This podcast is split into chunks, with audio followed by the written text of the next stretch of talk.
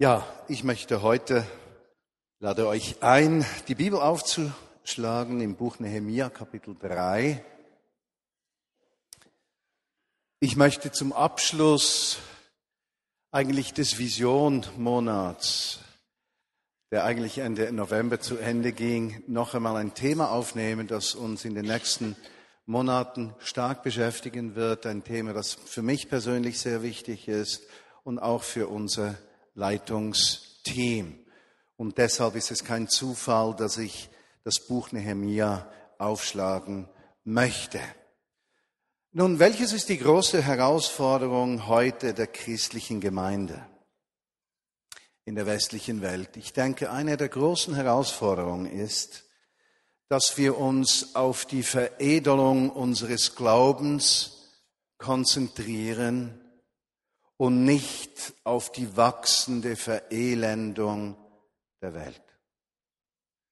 Wir konzentrieren uns auf Fragen, wie kann ich mehr mit Gott erleben, wie kann ich mehr Heilung bekommen, wie kann ich mehr äh, Gaben bekommen, wie kann ich, ich, ich auf der einen Seite und wir vergessen dabei, dass neben uns eine Welt am Zerbrechen ist. Dieser Zerbruch kommt wohl nicht immer bis zu unserer Haustüre, aber in der gegenwärtigen Finanzkrise, in der sich ja einer der bekannten Bankiers vergangene Woche das Leben genommen hat und das eigentlich nur eine Spitze des Eisbergs der Verzweiflung dieser Menschen ist, zeigt sich, dass das Elend um uns herum wächst. Vater von drei nicht erwachsenen Töchtern seine Frau vor einigen Jahren an Krebs verstorben, vor zwei Tage vor seiner Selbsttötung äh, in einem Interview noch gesagt, er sehe dunkle Zeiten in der ganzen Finanzwelt. Worauf fokussieren wir? Das ist eine der Herausforderungen der christlichen Kirche. Ihr habt vielleicht gehört von Orissa, der Verfolgung der Christen da. Ist nun nicht so, dass nur Menschen verfolgt werden, die sich zu Jesus Christus bekennen, sondern Menschen, die auch über Generationen hinweg in einer christlichen Kulturgruppe in Orissa gelebt haben, werden verfolgt, zu Tausenden verfolgt. Hände werden abgehackt, Gliedmaßen abgehackt, Menschen werden vertrieben, Kirchen werden äh, verbrannt, Wohnhäuser werden zerschlagen. Die Menschen sind in Not. Und wir fokussieren so häufig darauf, wie es uns besser geht. Das ist ein Problem der westlichen Christenheit. Irak, die Zahl der Christen, nicht nur bekennender Christen, sondern über Jahrhunderte hinweg dort lebender Christen, die nimmt massiv ab, weil sie massivsten Repressionen ausgeliefert sind. Sie versuchen auszureisen. Die Zahl der Christen im Irak hat massiv abgenommen. Verelendung der Welt, Verfolgung der Christenheit.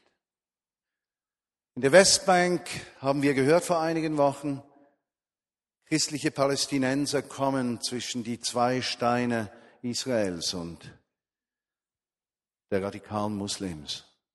Not in der Welt.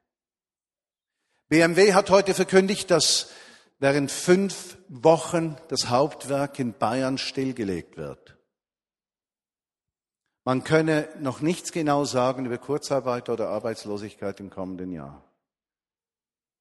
Bedrohung, Verelendung. Menschen kommen in Not. Heute der Bericht von der Heilsarmee in den Vereinigten Staaten, die Zahl derer, die Mahlzeiten kostenlose Mahlzeiten in Anspruch nehmen in New York hat sich gegenüber dem Vorjahr verdreifacht. Die Zahl derer, die ihr Heim verlassen müssen und keine Wohnung mehr haben, weil sie mit bestem Willen die Zahlungen nicht mehr aufbringen können und damit obdachlos werden, diese Zahl explodiert. Verelendung in der Welt, Veredelung des Glaubens. Worauf fokussieren wir? Was wird von uns gewichtet? Unsere persönliche Versorgung unsere persönliche Vorstellung, wo wir dienen möchten, wie wir versorgt sind, geistlich und materiell. Oder als Gemeinde sagen wir, Priorität hat unsere gemeinsame Berufung, in dieser Welt den Unterschied auszumachen. Und wenn ich das so sage, begreife ich Folgendes. Zur Vinja Bern zählen sich Menschen, die riesige Selbstwertherausforderungen und Probleme haben. Und wenn sie solche Worte hören wie die von mir jetzt, geht ihnen ein Stich durch ihr Herz, weil sie denken, das schaffe ich doch nie. Es sind Menschen, die bei uns sind, selbst in großer Not. Sie brauchen Heilung, Ermutigung. Aber worauf fokussieren wir gemeinsam? Die Bedürfnisse und Anfragen in einer christlichen Gemeinschaft sind so vielgestaltig wie die christliche Gemeinschaft selbst. Aber die Berufung ist dieselbe. Jesus Christus ist gekommen, um der Verelendung in der Welt Einhalt zu gebieten. Und es ist die vornehmste Aufgabe der christlichen Gemeinde, dieser Verelendung mit der Liebe und Großzügigkeit Gottes zu begegnen. Es ist unsere Aufgabe, uns zu überlegen, nicht primär, was kann die Gemeinde für mich tun, sondern was kann die Gemeinde für die Welt tun, um uns herum, für die Nöte dieser Welt. Und noch einmal, wir haben drogensüchtige Menschen, die zu Vignette Bern gehören, Menschen, die im Schmerz einer Scheidung stehen, Menschen, die arbeitslos sind, Menschen, die vorbestraft sind, Menschen, die Führungsaufgaben innehaben, Menschen, die sehr gebildet sind und wir haben Menschen, die nicht gebildet sind. Wir haben Menschen bei uns, die seelisch am Zerbrechen sind und andere, die heil geworden sind. Wir sind so unterschiedlich und doch ist der Ruf der gleiche, dass wir in als gemeinsamer Ausdruck der Liebe Gottes, als Gemeinschaft des Reiches Gottes, als Gemeinde Jesu vor Ort, als die, die Jesus sichtbar machen, einen Auftrag haben. Und die Frage, die sich stellt, ist, Jesus, wie willst du mich, wie willst du meine Freunde, wie willst du uns darin führen, damit das Reich der Finsternis und die Verelendung in dieser Welt nicht mehr Kraft hat als die Kraft des Reiches Gottes. Das sind Kernfragen. Und die ganz praktische Frage für uns ist, aus Venia Bern, wie können Menschen in unsere Gemeinschaft mitdienen und wie können wir mehr Menschen einladen, Verantwortung zu übernehmen? Eines unserer Ziele für das Jahr 2009 ist, dass mehr Menschen in der Vinia Bern, wir haben 580 Mitarbeiter und Ehrenamtliche, dass mehr Menschen mitarbeiten und Verantwortung übernehmen und sagen, doch, ich glaube, Gott hat mich gerufen im Zusammenhang mit dem Einhaltgebieten der Verelendung dieser Welt, mit dem, was er mir gegeben hat, im Rahmen der Gemeinschaft Gott zu dienen, um diesen Dingen zu begegnen. Damit das geschehen kann, müssen wir unseren Platz finden. Doch jetzt zum Text. Ich werde euch den Text nicht vollständig vorlesen, keine Angst. Aber einige Auszüge und diese Auszüge alleine werden euch bereits zu denken geben, unterbrochen sicherlich von ganz interessanten Namen, die uns begegnen werden. Nehemia Kapitel 3, Verse 1 bis 32. Und Eliaschib, der hohe Priester, machte sich auf samt seinen Brüdern, den Priestern, und baute das Schaftor. Das heiligten sie, setzten seine Türen ein und bauten weiter bis zum Turm Meer, den heiligten sie und bis zum Turm Hananael Neben ihm bauten die Männer von Jericho, auch Sakur, der Sohn Imris, baute neben ihm. Und das Fischtor bauten die Söhne Senas. Sie deckten es mit Balken und setzten seine Türen ein, seine Schlösser und seine Riegel. Vers 8, wir lassen Text aus. Neben ihm baute Ussiel, der Sohn Harachias, einer der Goldschmiede. Neben ihm baute Hanania, ein Sohn der Salbenmischer, die Jerusalem verlassen hatten, bis an die breite Mauer. Neben ihnen baute Rephaia, der Sohn Kurs, der Oberste des halben Bezirks von Jerusalem. Neben ihnen baute Jedaia, der Sohn Harumafs, gegenüber seinem Haus. Neben ihm baute Hattus, der Sohn Hasabnias, Ja, und dann Vers 17. Nach ihm bauten die Leviten Rehum, der Sohn Banis. Neben ihm baute Hasabia, der Oberste über die Hälfte des Bezirks Kehila, für seinen Bezirk. Nach ihm bauten ihre Brüder Bavai, der Sohn Henadats, der Oberste über die andere Hälfte des Bezirks Kehila. Neben ihm baute Eser, der Sohn Jesuas, der Oberste zu Mispa, ein zweites Stück gegenüber dem Aufstieg zum Zeughaus am Winkel. Nach ihm baute Baruch, der Sohn Sabais, bergwärts ein weiteres Stück vom Winkel bis an die Haustüre Eliaschibs, des hohen Priesters. Nun lassen wir aus Vers 23, gehen bis zu Vers 28. Von dem Rosttor an bauten die Priester ein jeder seinem Hause gegenüber. Nach ihnen baute Zadok, der Sohn Imers, seinem Hause gegenüber. Nach ihm baute Semaia, der Sohn Sechanias, der Sohn des östlichen, der Hüter des östlichen Tores. Nach ihm bauten Hanania, der Sohn Selemias, und Hanun, der sechste Sohn Salafs, ein zweites Stück. Und nach ihm baute Mesulam, der Sohn Berechias, gegenüber seiner Kammer. Nach ihm baute Malchia, der Sohn des Goldschmieds, bis an das Haus der Tempeldiener und der Krämer, dem Wachtor gegenüber bis zum Exzöller. Und zwischen dem Exzöller und dem Schaftore bauten die Goldschmiede und die Krämer.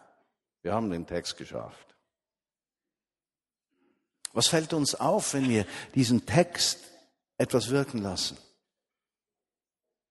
Das ist einmal die Sicht Nehemias, aber auch die Sicht der Leute. Für die Leute war eines klar, wir partizipieren an der Berufung, wir arbeiten alle mit. Jeder konnte an Dienst teilhaben. Auch Menschen unterschiedlicher Berufung. Stellt euch als Maurer vor Apotheker, Goldschmiede und Krämer. Also erstens mal, die Mauern werden schief. Zweitens, sie werden langsam gebaut. Drittens schlagen die sich mit dem Hammer auf den Daumen und es gibt große Probleme. Aber unabhängig ihrer Begabung sagten sie, ich bin da dabei. Unabhängig ihrer Fähigkeiten, ich bin da dabei. Also wenn es bei mir um Mauerbauen gegangen wäre, hätte ich gesagt, du Bene Müller, ich komme in deine Gruppe, du baust, ich unterhalte dich. Jeder wollte Mut tun. Etwas Zweites fällt auf. Es war eine ganze Familie, die gemeinsam arbeitet. Mich beeindruckt es, wenn Familien mit mehreren Kindern alle in der Gemeinde Verantwortung wahrnehmen.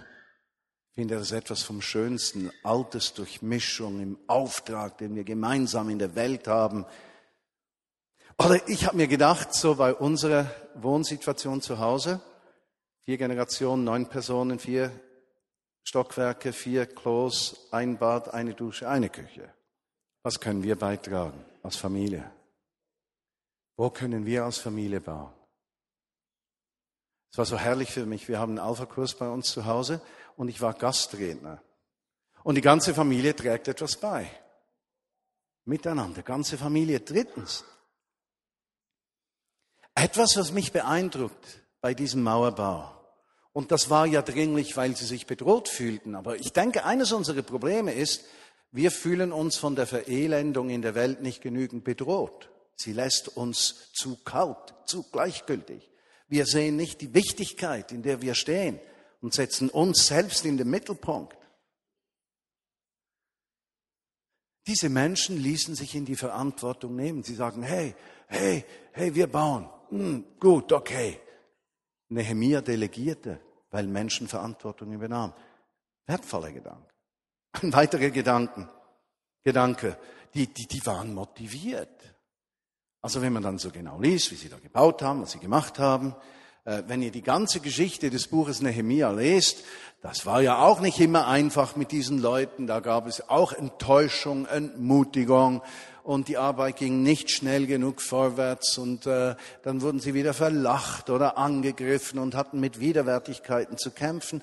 Aber da war eine grundlegende Motivation. Sie wussten, wozu sie machten, was sie machten. Und dieses Wozu ist einer der Schlüssel. Weshalb tun wir als Vineyard Bern, als Menschen, die in diese Gemeinschaft gehören, weshalb tun wir, was wir tun? Weil da eine Organisation ist? Wir sind kein Geschäft. Wir versuchen das, was wir tun, gut zu machen. Wir sind keine Organisation. Wir sind ein Organismus von Menschen, der ausbrechen soll in gemeinsame Berufung gemäß der Begabungen eines jeden. Aber Verantwortung muss jeder für sich selbst übernehmen. Die kann er nicht anderen delegieren. Und sagen, Herr, führe du mich. Komme dann noch zurück auf das Ziel nachher. Das fünfte, was auffällt, diese Leute waren bereit zu kooperieren. Stellt euch vor, die einen haben von diesem Tor zu jedem Tor gebaut. Wie wäre es gewesen, wenn eine Mauer vier Meter zu, zu stark nach vorne gebaut worden wäre? Die nächste Gruppe hätte vier Meter äh, hinten dran gebaut. Die Sache wäre vollständig ins Wasser gefallen. Ihr Erfolg war mit davon abhängig, dass sie kooperierten. Und wenn prophetisch Begabte mit administrativ Begabten, mit Hauskreisleitungsbegabten und Anbetungsbegabten zu kooperieren beginnen und nicht einen Wettstreit haben miteinander, sondern kooperieren, dann wird dieser Bau herrlich und das Ziel erreicht. Gewaltig. Ohne Kooperation wäre das nie fertig geworden. Und wisst ihr, was Nehemia gelang und das für alle, die Verantwortung in der Vigne tragen? Also ein wichtiges Learning. Nehemia verstand es, seinen Leitern dabei zu helfen, den Leuten an der Front in guter Weise zu verstehen zu geben, dass die persönlichen Interessen hinter die gemeinsame Berufung zurückstehen mussten. Das fordert uns in der westlichen Christenheit ganz massiv. Sechstens, der hatte eine Administration. Der konnte auch ganz genau aufschreiben, was wann wo getan hatte, ausgezeichnet. Aber die Administration war nicht der Elfenbeinturm und der Oberbefehlsstock, sondern Nehemia und seine Leute hörten, wo kann man was verbessern. Das Prinzip von Kai 10 von Toyota, die Politik der kleinen Verbesserungen und nicht des Ersetzens einer Vision mit der nächsten, die auch nicht erfüllt wird. Treu arbeiten, dass es sich entwickelt. Einmalig.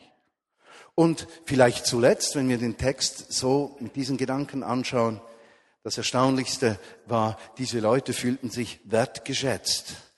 Wie, wie kommst du da drauf, Martin? Weshalb Wertschätzung? Also eine der fünf Sprachen der Liebe scheint hier gesprochen worden zu sein. Wisst ihr welche? Nehemia kannte die Namen derer, die Verantwortung übernommen hatten. Und ich habe nur einen kurzen Ausschnitt gelesen dieser Namen. Wertschätzung war einer der Schlüssel, dass sie bauen konnten. Schätzen wir uns gegenseitig? Im Bewusstsein, dass einer für sich nichts zu vollbringen vermag. Eine Gemeinschaft Gleichgesinnter unter der Führung von König Jesu die Welt verändern kann. Noch einige Gedanken, was das für uns bedeutet. Wie konnte Nehemia das schaffen? Wie konnten die das schaffen? Ich denke erstens, Nehemia empfand einen klaren Auftrag von Gott und er war fähig, in einem Volk, den Leuten zu sagen, was ihr Auftrag war. Und wenn ich mir überlege, was hat das für uns zu bedeuten? Welches ist der Auftrag von uns Christenmenschen in der Gemeinschaft der Vineyard in der Stadt Bern? Dann ist das gar nicht so kompliziert. Ich denke, wir haben den Auftrag, offen zu sein für die Kraft Gottes, die durch uns in die Welt fließt. Geschichte dieses Psychologen, der ermutigt wurde durch die Bilder und das Hören vom Himmel äh, und fragt, weshalb können das so viele? Und dann noch kostenlos. Ja, wir haben diesen Auftrag, wir beten für Menschen in Not, wir beten für Kranke, wir rechnen mit der Kraft Gottes, die hereinbricht. Und unsere Erfahrung der letzten Monate ist, dass die meisten Wunder nicht in der Versammlung, im Gottesdienst geschehen, sondern draußen auf der Straße, in der Beziehung zum Nachbarn, in der Beziehung zu einer Person im Einkaufszentrum, beim Arbeitskollegen, in der Familie. Es scheint, dass Gottes Geist etwas zu uns spricht erwartet Großes bei Menschen, die mir fernstehen. Aber meine Lieben, das genügt nicht. Ich denke, das Zweites gehört dazu. Die Verelendung in der, dieser Welt wird Menschen in seelische und in materielle Not bringen. Wir haben keine Wahl. Als Christenmenschen wollen wir Hab und Gut teilen. Nicht wir sind der Fokus, ich, ich, sondern geben ist der Fokus. Wie können wir Menschen in Not geben? Ganz interessant habe ich heute erlebt. Im 13er Gottesdienst macht mich jemand auf eine Frau aufmerksam, die materiell, finanziell, sehr schlecht geht. Äh, und ich denke noch, das darf ich ja nicht vergessen. Ich darf das nicht vergessen, dass dieser Frau geholfen wird. Ich darf es nicht vergessen. 17 Uhr Gottesdienst komme ich zur Türe rein, jemand kommt auf mich zu, gibt mir Umschlag und sagt, das ist für jemanden, der materielle Not leidet. Umschlag mit 2000 Franken. Und ich denke, genau das ist es, genau das ist es. Wir sind Vermittler der Güte Gottes. Nicht nur die Wunder und die Zeichen, die natürlichen Ermutigung. Ist das nicht gewaltig? Und das Dritte, meinen Augen ist es alles, was wir haben, unsere Kreativität, unsere Fähigkeiten, unsere Ausbildung, unser Besitz, unser alles, ein Feuer der Anbetung Gottes ist. Nicht für uns, sondern für ihn. Und vielleicht der letzte Teil, diese Gemeinde, die so lebt, wird dann letztlich erleben, dass eine sichere Mauer gebaut ist für die Ausgestoßenen dieser Welt, wenn wir uns umeinander kümmern. Und der Liebe, die wir zueinander haben, wird die Welt erkennen, dass der Vater den Sohn gesendet hat oder gesandt hat. Was nichts anderes bedeutet. Die Liebe untereinander kann man nicht organisieren. Man kann sie auch nicht delegieren. Wir können sie nur leben. Das ist unser Auftrag. So bauen wir Mauer. Aber das Verrückte ist, diese Mauer kann nur gebaut werden, wenn wir alle zusammenstehen und sagen, wir bauen mit. Was hat der Nehemiah getan? Er hatte die Stadt ausgekundschaftet. Er hatte Lösungen gefunden. Ich glaube, was Gott uns geschenkt hat im Leitungsteam, im erweiterten Team, in den Abteilungsleitern und verschiedenen Kreisen ist einen Plan, wie diese Stadt erreicht werden kann. Der Plan ist gut. Kraft Gottes, Barmherzigkeitsdienst, Anbetung, Kreativität, äh, authentische Beziehungen zueinander, Liebe zueinander. Der Plan ist gut. Nur der beste Plan ist nur so viel wert wie die Ausführung. Und da kommt mir ein Gedanke, wie könnten wir näher dazukommen? Vor einigen Wochen war mein Gebetspartner, mein Freund Michael Reinkover hier. Wir haben über das Connect gesprochen, die Gebetszweierschaften, die ein Ziel haben, dass wir uns gegenseitig herausfordern, unser Christsein offen zu leben für Menschen, die irgendwo stehen und in Not sind. Und in dieser Gemeinschaft, wo wir uns gegenseitig ermutigen, sprechen wir über unsere Schwachheiten, sprechen uns gegenseitig Vergebung zu, tauschen aus, was das Wort Gottes uns gegeben hat in der vergangenen Woche. Aber vor allem beten wir füreinander, dass wir den Mut nicht verlieren, der Verelendung dieser Welt zu begegnen und nicht die Veredelung unseres Glaubens zu suchen. Wow, unser Traum ist, dass von unseren 560 ehrenamtlichen Mitarbeitern die Hälfte, 280 bis 300 von euch, von uns, im nächsten Jahr solche Zweierschaften eingehen. Ja, es braucht Mut. Es braucht Mut. Deshalb habe ich zuerst über ein Jahr das praktiziert, um mir Mut anzutrinken um darüber zu sprechen, weil ich eine Überzeugung habe, ein Leiter, der die Dinge nicht tut, die er sagt, ist wie einer, der Wein predigt und Wasser säuft. Ich weiß schon, was ihr denkt. Nur gecheckt, ob ihr aufmerksam seid. Einer, der Wasser predigt und Wein säuft. Meine Frau und ich leben nicht aus Zufall in einer Vier-Generationen-Situation meiner Mutter, unseren Kindern, Enkeln, Schlafzimmer haben wir keine Heizung, ich bin kein Arme. Manchmal stinkt's mir.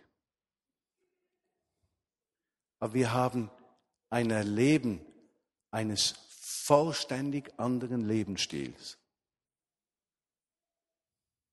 Wie soll ich darüber sprechen, dass wir als Gemeinde uns Gedanken machen müssen über alternative Lebensformen, wenn ich nicht dazu bereit bin, das einzugehen?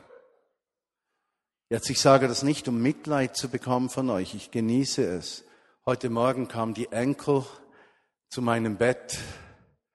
Es gibt nichts Schöneres als Enkelkinder, die mit ihren braunen Knopfaugen dir in dein verschlafenes Gesicht schauen und du weißt, ich bin zu Hause. Wir müssen es leben. Schon richtig, äh, Georgi und ich fahren beinahe kein Auto mehr.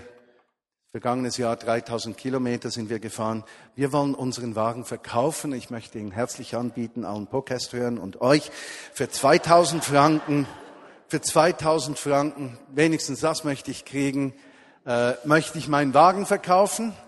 Aus mehreren Gründen. Erstens äh, brauche ich ihn nicht. Zweitens ist er zu teuer dann, wenn ich ihn nicht brauche. Und drittens, ich möchte lernen, ob wir in zwei Jahren darüber sprechen können, dass es alternative Fortbewegungsmittel gibt, die uns dabei helfen, uns um das zu kümmern, was Gott uns anvertraut hat. Glücklicherweise brauche ich ihn nicht mehr, nicht wahr? Ich mache das ja nicht gesetzlich. Übrigens, wer möchte mein Auto kaufen? Für 2000 und er gehört dir. Die Hauptherausforderung, und damit möchte ich langsam zum Schluss kommen, die Hauptherausforderung, und das ist äh, wirklich ein Punkt, der uns im Leitungsteam beschäftigt, ist, wie können wir Menschen helfen, ihren Platz zu finden? Wie können wir Menschen helfen, Verantwortung zu übernehmen? Und ganz besonders, muss ich sagen, es, es gibt ja Menschen, die sind so treu und so ruhig,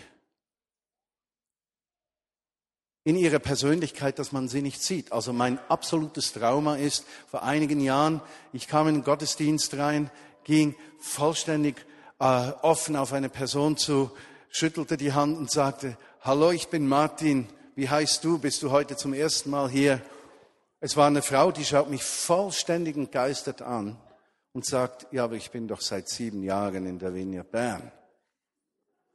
Absolutes Trauma. Seither frage ich nie mehr, bist du neu hier? Ich habe nie mehr. Stelle mich immer hinter jemanden beim Begrüßen, damit ich den Namen noch höre. Also ihr könnt mich vollständig reinleimen, wenn ihr das merkt und einen anderen Namen gebt und ich komme dann salopp und so, hallo Susi. Und die sagen, erwischt. Ja. Wie können Menschen ihren Platz finden? Wie könnt ihr an den richtigen Abschnitt der Mauer kommen? Wie könnt ihr in die richtige Gruppe eingebettet werden, um mitzutun an dem, wozu Jesus uns berufen hat? Wie können wir kooperieren, partizipieren, miteinander bauen und sehen, dass diese Stadt und Region verändert wird? Es geht nur dadurch, dass Menschen ihren wertvollen Platz finden. Und das ist eine der größten Herausforderungen im Moment und Ziele, die wir haben, auch Chancen, die wir haben. Wie könnte das praktisch gehen? Ich denke, es geht nur, wenn wir alle unsere Augen öffnen. Wenn wir denken, ist ja klar, Christa Gasser ist für den Bereich In, für das Gemeindeleben nach innen zuständig. Äh, sie sollte das sehen, dann kann ich euch sagen, sie ist kurzsichtig. Äh, so wie ich übrigens auch. Ja? Nein, es geht nicht. Wir brauchen einander. Wir brauchen Tipps, Ermutigung, Hinweisung. Wohin kann man gehen? Entscheidungen müssen im Herzen heranwachsen. Da kommt jemand zu mir und sagt, hör mal, ich denke, Gott lässt einen Wunsch, ein Ehepaar in mir heranwachsen, dass etwas Englisches in der Vineyard Bern heranwachsen kann. Es wäre doch ein Traum, so einen englischsprachigen Gottesdienst zu haben. Und ich merke, da kommt Energie. Wie kommen wir dorthin, dass diese Energie Frucht tragen kann? Wie können wir praktisch vorgehen? Schaut euch um, wenn ihr Menschen kennt, ermutigt sie zum Beispiel zu etwas ganz Einfachem. Vignette Kennenlernkurs, das sind sechs Stunden. Da kann man connecten. Oder wer den gemacht hat, Vignette Mitarbeiten, Kurs, vier Abende, dort kann man wieder connecten. Oder ermutigt sie, auf einen Hauskreisleiter, auf eine andere Person zuzugehen, die Verantwortung trägt. Und wenn dann jemand auf dich zukommt als Verantwortungsträgerin der Vinja Bern in irgendeinem Maß, dann leite die Person weiter. Ich bin davon überzeugt, dass beim Bau dieser Mauer jeder wichtig ist. Und ich bin davon überzeugt, dass wenn wir zusammenstehen, unsere Vision schärfen, unsere Gedanken vereinen, unsere Kreativität, Fähigkeiten, unser Herz, unsere Barmherzigkeit für diese Stadt und Region, das gewaltiges Geschenk. Aber wir müssen einander helfen. Begabungen zu entdecken. Übrigens im Mitarbeiterkurs machen wir Gabenberatung.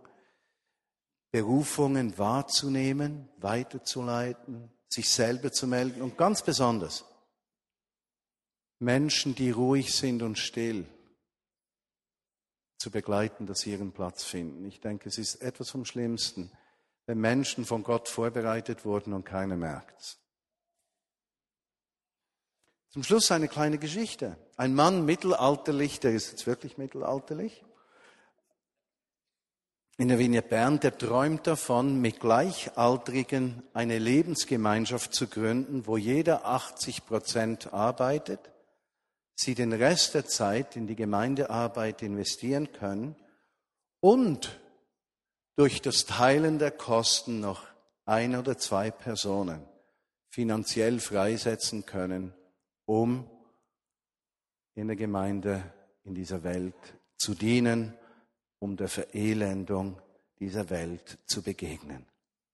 Ein Mann, ein Traum. Wann kommt die Wirklichkeit? Sie ist möglich. Lass uns beten. Jesus, ich danke dir, dass du diese Worte heute Nachmittag nimmst und diesen Worten Leben gibst in den Herzen aller in der Vineyard Bern 13 Uhr, 17 Uhr, 19.30 Uhr Gottesdienst zur afrikanischen Gemeinde, allen, die im Podcast zuhören. Jesus, wir möchten ein Volk sein, das jetzt, wo die Not kommt, wirklich zusammensteht und aufsteht und sagt, Yes, we can, yes, we do. Wir können es, weil du unser Herr bist und wir tun es, weil wir deine Jünger sind. Es ist kein Slogan sondern Wahrheit, dass unsere Leben wertvoll sind und den Unterschied ausmacht.